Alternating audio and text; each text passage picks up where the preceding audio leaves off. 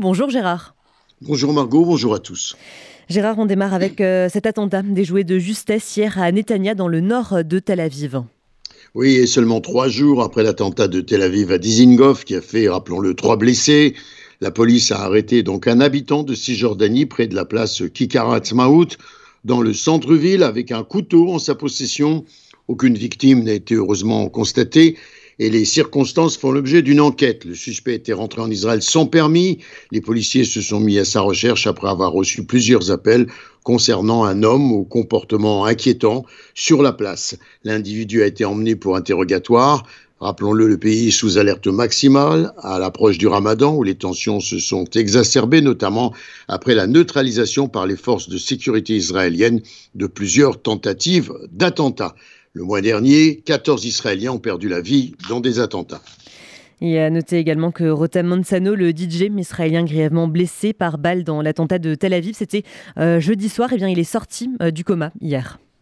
Oui, il respire seul, selon l'hôpital Ichilov, et selon ce qu'ont indiqué ses frères et sœurs, sans l'aide désormais donc d'une machine respiratoire.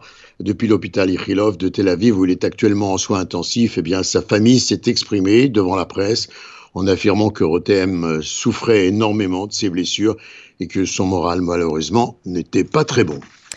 Autre sujet, Gérard, celui de la réforme judiciaire qui demeure au cœur de l'actualité en Israël.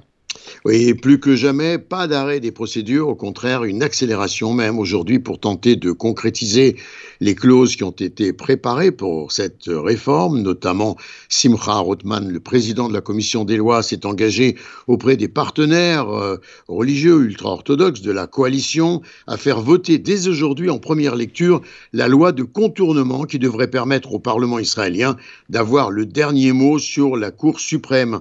Il faut dire que les partis orthodoxes tiennent beaucoup à cette loi et ils insistent afin de pouvoir euh, voir contourner les décisions de la Cour suprême dans le dossier qui les concerne directement, celui de l'enrôlement des élèves des yeshivot à l'armée.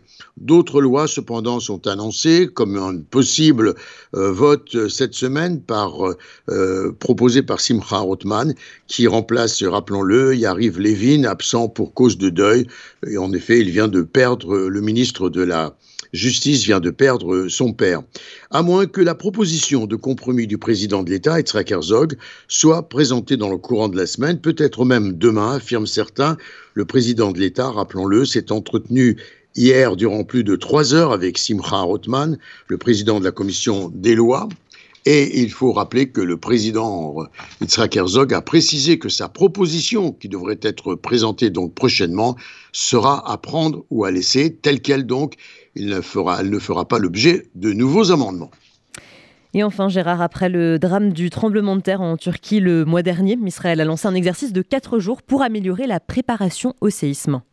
Oui, à l'expérience de la catastrophe en Turquie et après l'aide apportée par Israël, le constat de la nécessité des coordinations dans les aides internationales dans le cas donc euh, d'une catastrophe de cette ampleur. Alors les responsables des services d'urgence israéliens ont lancé hier un exercice majeur qui devrait durer quatre jours consacré à la réception des aides internationales apportées euh, par les pays amis et par de nombreux pays qui se proposeront dans le cadre d'un tremblement de terre dévastateur. C'est ce qu'a fait savoir le ministère de la Défense. L'exercice a été placé sous l'autorité de la NEMA, une autorité nationale de gestion des urgences qui implique plus de 120 participants de 17 pays comme l'Albanie, l'Autriche, la Belgique, la Bosnie, la Bulgarie, la République tchèque, l'Estonie, la Finlande, la France, l'Allemagne, la Lettonie, la Macédoine, le Monténégro, la Roumanie, l'Espagne, la Suède, ainsi que l'Union européenne et les Nations unies. On comprend pourquoi il y aurait nécessité de coordination. Et selon le ministère, l'entraînement simulera toutes les procédures d'urgence qui suivent en principe un séisme majeur, avec notamment la prise de décision d'une demande d'assistance internationale, en effet, l'intégration des équipes de secours étrangères auprès des équipes israéliennes, de même que la réception et la distribution de l'aide internationale sur tout le territoire israélien en cas donc de cette catastrophe. L'exercice simulera l'appel lancé par les responsables israéliens à l'aide internationale, puis le filtrage des réponses utiles en fonction de la gravité de la situation et des besoins des autorités israéliennes en réponse au cataclysme.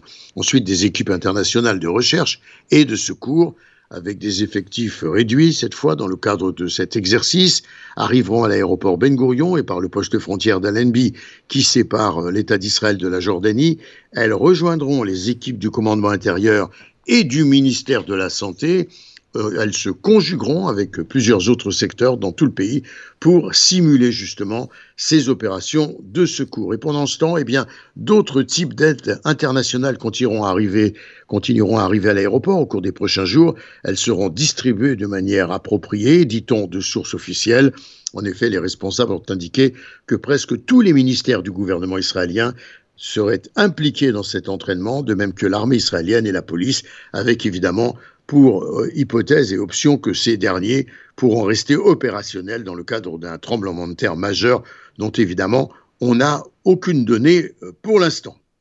Gérard Benamou en direct de Tel Aviv pour RCJ.